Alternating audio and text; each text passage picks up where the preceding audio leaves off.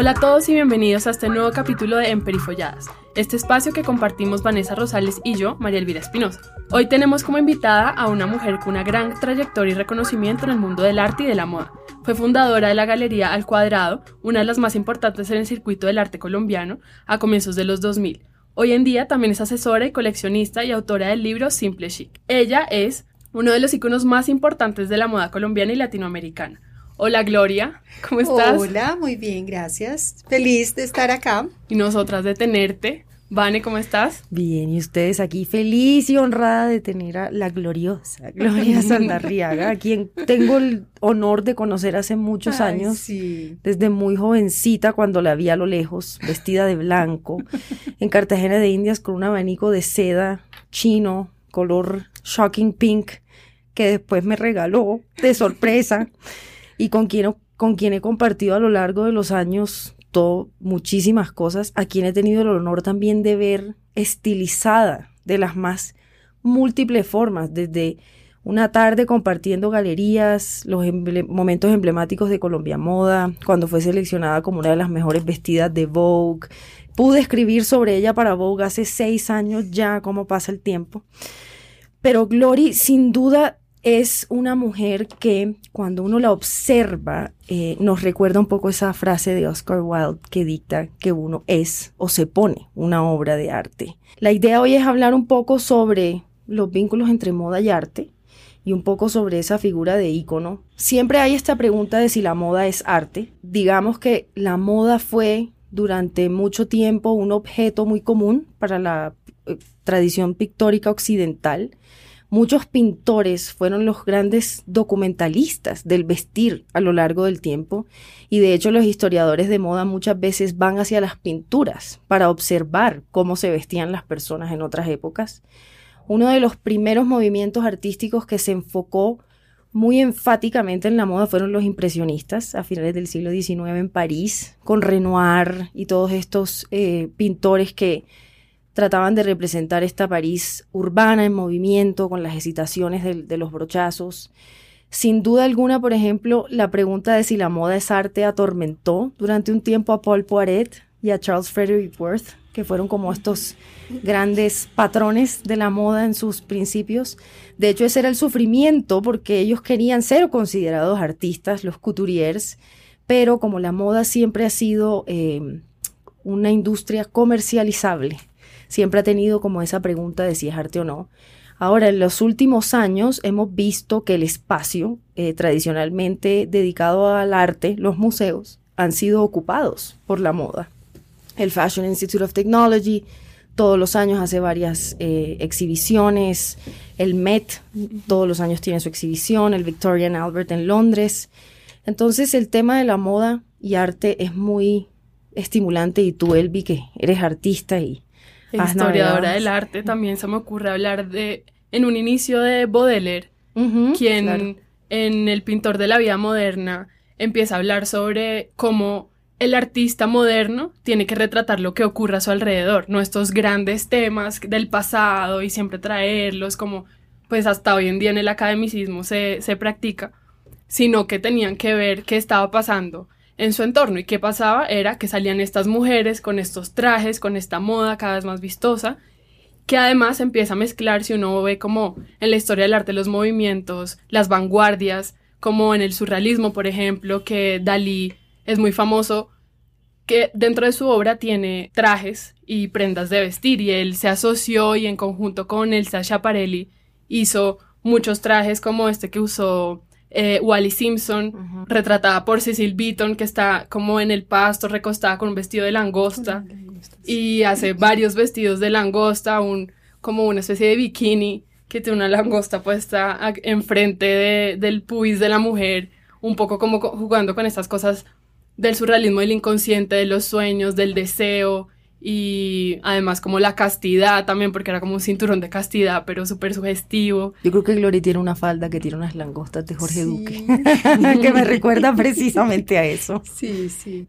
Entonces, queríamos hablar de eso contigo, Gloria, de tu ¿Cómo ha sido en tu trayectoria? ¿Cómo has ido mezclando la moda, el arte, si han sido dos cosas separadas o si las has juntado de alguna manera en tu manera de vestir, en lo que haces, que yo sentiría un poco que sí en el libro, en Simple Chic, que pues son ilustraciones y, y no es simplemente un texto.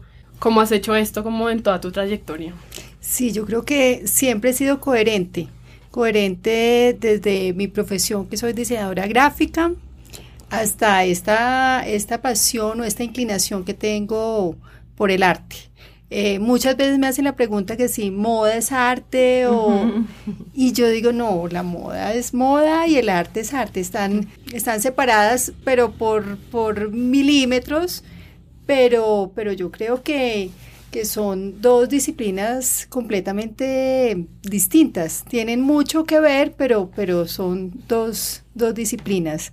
También pienso que el arte es ser testigo del tiempo. Así como ustedes decían, que muchos historiadores de moda se, basan en, todas estas escenas. Creo que, el arte es eso, es ser testigo del tiempo. Y para mí la moda, la moda obviamente es algo que tiene que ser, o, no, no la moda, sino el vestir. El vestir, es, es, es una cotidianidad, es, es algo que tenemos que hacer todos los días. Todos los días nos tenemos que vestir. Entonces, ¿cómo cambiar estas, estas rutinas y disfrutarlas? Entonces, para mí, pues según como mi, mi, mi personalidad o mi estilo de vida, me fascina vestirme. Pero aparte cuando uno se asoma al mundo de la moda, cuando uno va, digamos, a las aperturas de las exhibiciones, los estetas fácilmente nos damos cuenta de que los séquitos que giran en torno al arte se visten también de una manera muy estimulante, independiente de que estén o no involucrados con el mundo de la moda. Es decir, el art scene o la escena de arte de todas las culturas siempre muestra una vestimenta interesante que seguramente está informada por todas esas referencias que hay. Pero Gloria, a ver también, yo, eres coleccionista de arte, pero yo también diría que es coleccionista de ropa. Yo también he tenido el honor de estar en el closet de Glory y es de verdad una experiencia, pues, deliciosa para los estetas.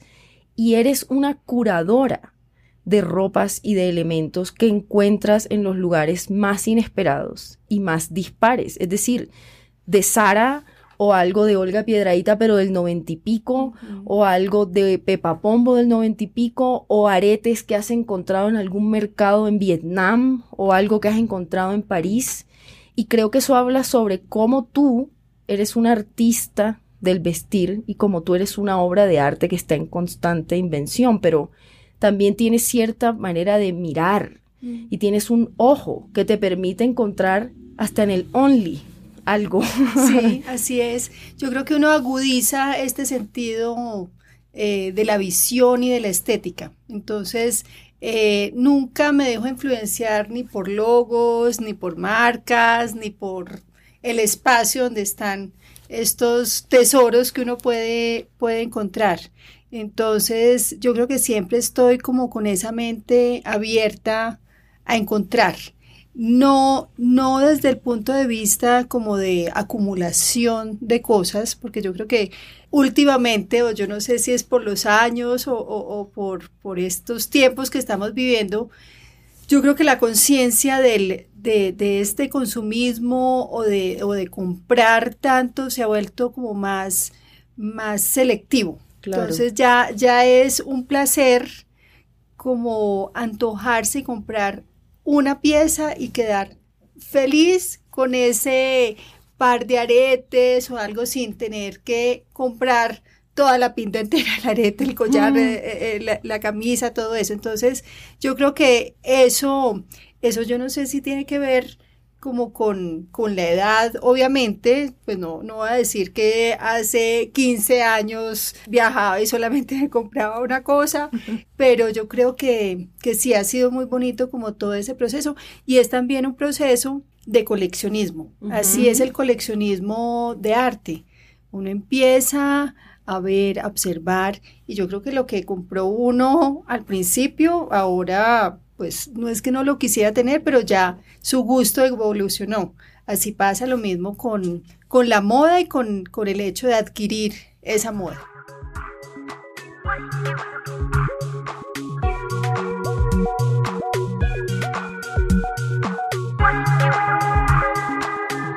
Claro, yo siento que cuando uno tiene una idea cada vez más concreta de lo que es el estilo de uno y sobre todo de uno como persona, como de qué quiero mostrar, qué persona soy, cómo me quiero proyectar, pues el ejercicio curatorial de conseguir la ropa empieza como a obedecer a eso y ya uno no simplemente compra porque es cómodo o compra porque es la tendencia, está de moda, todo el mundo lo tiene, sino que ya uno empieza a decir, bueno, esta es la tendencia, esta me funciona, esta no, esto lo tomo, esto no. Y en un recorrido que a mí me llama mucho la atención que haces en tu Instagram, por ejemplo, uno viaja contigo por el mundo entero y por Colombia también.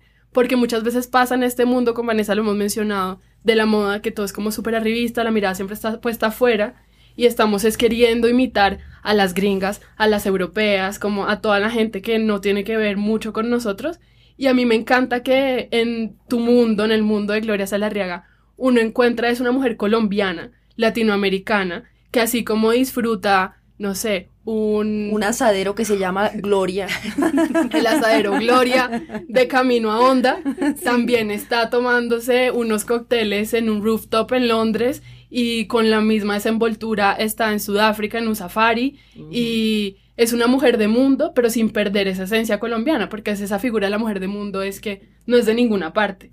Pero en cambio tú eres una mujer latina y yo quisiera que habláramos un poco de tú cómo ves esa imagen de la mujer colombiana, por ejemplo, cómo se viste la colombiana y tú qué sacas de eso o que quieres reinterpretar también de eso. Es impresionante, es que eh, si uno viaja y está uno en París y uno vea, uno identifica perfectamente a la latina o a la colombiana, es que es, es, es bobada hacer este esfuerzo de, de pretender ser, ser esta francesa, esta parisina divina con el pelo suciecito, con la almohada todavía pegada atrás, con este, este, este chic, esta cosa. Entonces yo creo que hay que mm, como analizarse uno, uno y decir, bueno, soy latina, los latinos ¿qué vamos a hacer? Somos así, personas que, que, que, somos más, más arregladas, nos preocupamos más como por, por estar con las uñas súper arregladas, tenemos otra estética para ver el color, para hacer como todas estas combinaciones. Entonces yo creo que eso también es, eh, hay que sacarle como provecho a, todo esto. Gloria, yo quisiera recordarle al público, lo que pasa es que las redes son muy ingratas y los contenidos se desvanecen, pero hace unos años Gloria hacía unas fotos que se llamaban Cuestión de Actitud,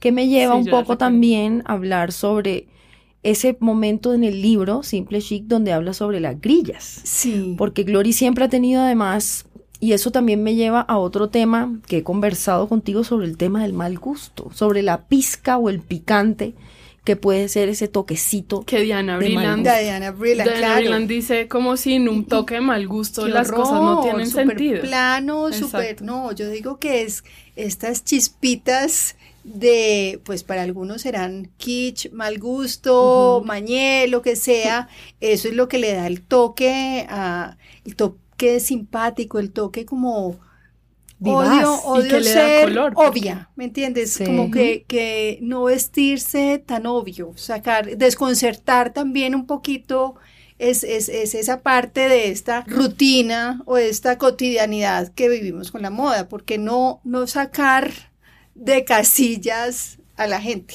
o desconcertar. Yo quiero ofrecerle a la audiencia una descripción verbal del, del ensamble de Glory Tiene un vestidito negro que tiene una especie como de atadura drapeada en el cuello, tiene unas botas como texanas rock and rolleras. Y tiene un trench coat muy Burberry, que es muy clásico, que es muy inglés, pero tiene un cinturón y unos aretes que claramente son asiáticos, que claro, creo que pueden ser una compra de uno de sus viajes.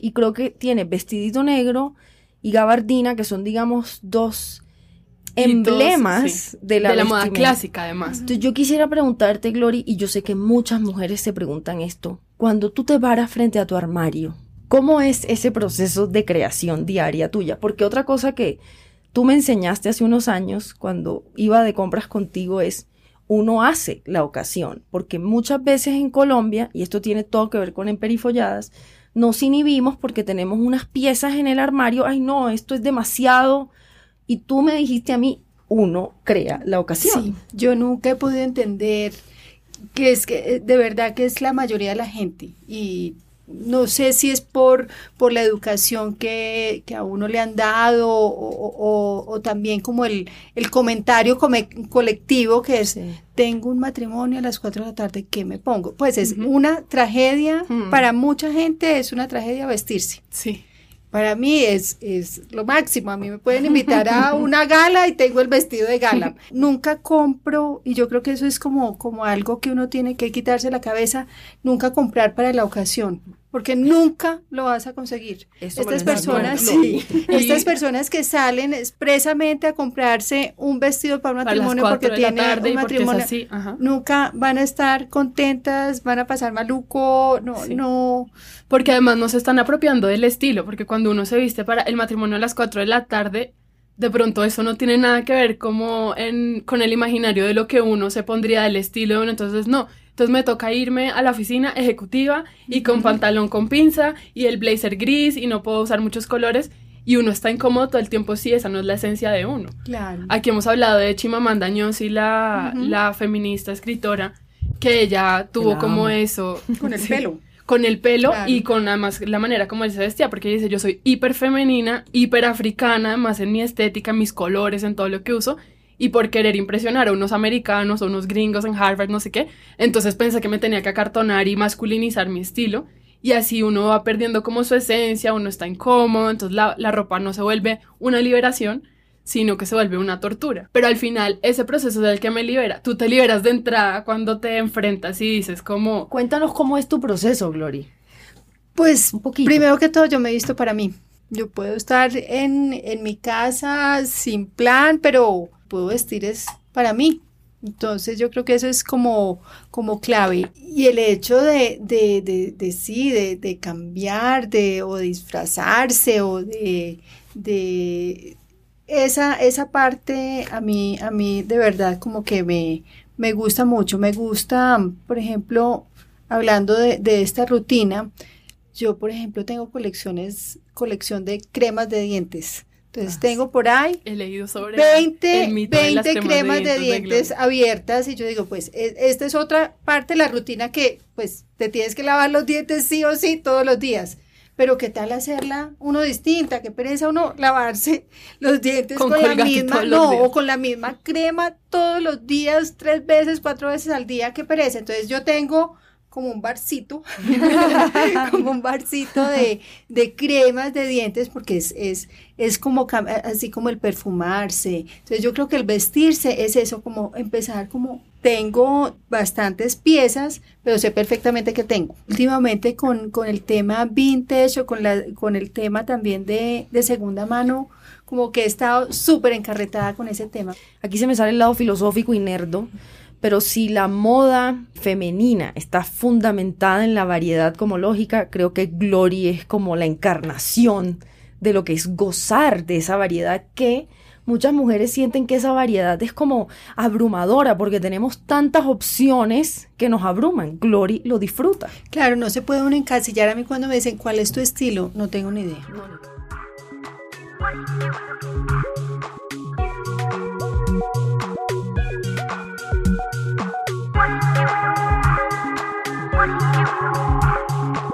Yo hay algo que he pensado mucho como artista, por ejemplo, que también uno empieza a tener su estilo y a definir que yo decía, bueno, pero entonces ¿cuál es mi estilo? ¿Soy pintora o hago escultura o hago video? Pero es que me gusta todo, pero entonces ¿a qué renuncio? Y un día me di cuenta que el estilo está en la mirada de uno. O sea, lo que elige Gloria Saldarrega no es lo mismo que elige Vanessa Rosales o María Elvira Espinosa. Así nos pongan en la misma tienda, así nos pongamos el mismo vestido, no nos vamos a ver igual. Y, y, la variedad, pues siempre va a estar como con ese ojo que es el filtro para, pues, para nuestra propia vida. Y volviendo un poco a lo que decías de que te vistes para ti misma, últimamente vengo reflexionando un poco sobre la idea de la repelente de hombres y como esta mujer que, como se viste para sí misma, entonces repele la mirada masculina y no es mm. deseable y no sé qué. Pero yo también siento que eso no se cumple porque además las mayores man repellers que he visto, pues Leandra Medin, Gloria. Eh, no podría decir que Gloria, Vanessa, yo, no siempre son un fracaso en el amor y no siempre como que realmente repelan a los hombres o a la gente, porque yo siento que cuando uno es auténtico y cuando uno está cómodo en sí mismo al punto que experimenta con su estilo. Pero a mí ese tema me recuerda a dos cosas. Una es el concepto de eclecticismo que aparece en tu libro y en mi libro y que para mí, pues el eclecticismo es como esta conjugación de elementos contrarios y contradictorios que a primera vista no conjugan pero que terminan siendo armoniosos. Y desde mucho antes de yo estudiar teóricamente lo que es eclecticismo en la moda contemporánea, ya Glory encarnaba eso, siendo ella como una gran lectora del espíritu de la época de la moda que nos rodea. Y el tema del man repeller es un tema que también conversé con Gloria hace años porque hay muchos hombres criollos que le tienen miedo a las mujeres expresivas con la moda y no por eso en vano en el cine de los 40 estadounidense la fan fatal, la mujer asesina, calculadora, perversa, tiende a ser fantásticamente vestida. Entonces hay unas connotaciones ahí muy, muy interesantes. Pero yo te preguntaría, Glory, como para ir cerrando un poco, ¿Cómo crees que ha ido evolucionando tu gusto a lo largo de los años? ¿Qué es lo que dices tú sobre lo, de cumplir años? Ah, no, a mí cuando me dicen que, es como, ¿cuál es tu, tu mejor secreto o cuál es tu secreto? Es cumplir años y celebrarlos. Yo creo que es, es eso. Pues a mí, listo, es educar el ojo, es, es ver, ver mucho, ser, ser curioso, ser sí, como, como permeable a muchas cosas, pero yo creo que son los años. Los años es, le dan a uno otra visión totalmente distinta de la moda o del disfrute. Es que, es, que es eso, del disfrute personal, de, de, de, de esto que te vistes es para, para uno. Y así uno se vuelve atractivo para mucha gente y, yo siento que ahí es cuando la moda realmente lo libera a uno, porque se vuelve un accesorio y no es algo que te está llevando, no es una máscara que te estás poniendo para esconder una inseguridad, ya sea el extremo en el que está, no sé, la gordita entre comillas, que sigue los consejos de moda súper retrógrados de no te pongas, sino peplum, pantalón ancho, no sé qué, y se está escondiendo con la ropa hasta la super real man repeller, que entonces se pone el super abrigo, no sé qué, o, las cadenas o cosas así, para también estar como un poco en su burbuja y alejar a los demás. Entonces yo siento que eso es muy cierto y también lo he sentido yo desde que tenía 15 años y me ponía unas cosas fatales, pero pues ahí fui experimentando y agradezco porque mis papás se burlaban pero no me decían nada. Era como, bueno, ella, María Elvira es la loquita de la familia, dejémosla. Pero uno como que iba evolucionando hasta que va llegando como al punto de su propia identidad. Gloria, yo, le, yo quisiera de pronto cerrar con algo un poco cursi.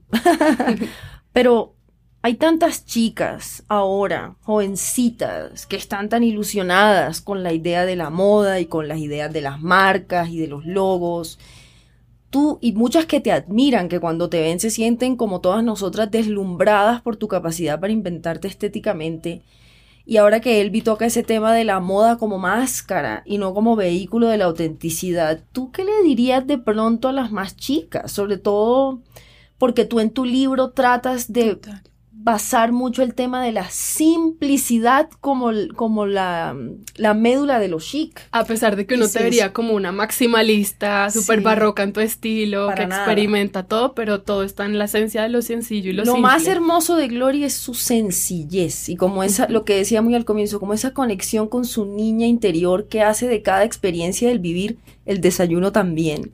Una experiencia magnífica, de alegría. Y yo pienso que muchas chicas no viven la moda, ¿sí? Entonces a mí me encantaría saber tú qué de pronto le dirías. Pues en, en, en, mi libro hablo mucho de eso, pues porque mucha gente me pregunta, ¿pero es un libro de moda? No. No. Es un libro, yo creo que si tú te sientes bien interiormente, todo te va a quedar bonito. Si tú tratas a las personas como las tienes que tratar. Hablo mucho también sin ser eh, un manual de, de, de, carreño o algo así, pero sí hablo como de esta cierta educación que hay que tener y, el saber estar. Yo creo que es más, más que eso. Es tener como una lógica del saber que está, saber estar, y yo creo que eso, eso se, se ve reflejado en lo que tú te pones. Y en las libertades que uno empieza a tomar con la moda y en lo cómodo que uno se siente enfrentándose a su guardarropas y viendo eso como otra vez decíamos como una liberación y no como una prisión de la sociedad a nosotras o como un problema o como un martirio o como entonces también estas mujeres que a veces salen en el feminismo, que entonces no, a la moda. Eh, enjuician la, la, moda como una cosa frívola y que, y que es como la prisión de la mujer cuando en realidad pues es una herramienta que tenemos y que hemos tenido históricamente para expresarnos y ser nosotras mismas, que me parece muy bonito. Y terminando en esto cursi, volvemos a nuestro llamado, todos los capítulos de En caso de duda, emperifollarse, tienen el mejor ejemplo en Gloria Saldarriaga. Y por favor, compártanos sus looks con el hashtag emperifolladas. Los estamos esperando atentamente, así que un honor tenerte aquí, Glory. No, yo feliz, gracias feliz y emperifollada a morir. gracias, chicos.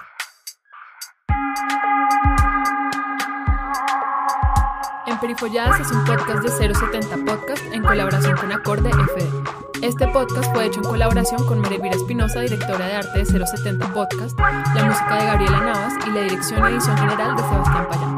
Para comentarios, sugerencias o preguntas sobre temas que quieran que tratemos, síganos en nuestras redes sociales en Twitter, arroba 070 o arroba Vanessa Rosales guion abajo o en Instagram en arroba 070, arroba Vanessa Rosales guion abajo o arroba María E. e. Marinovich.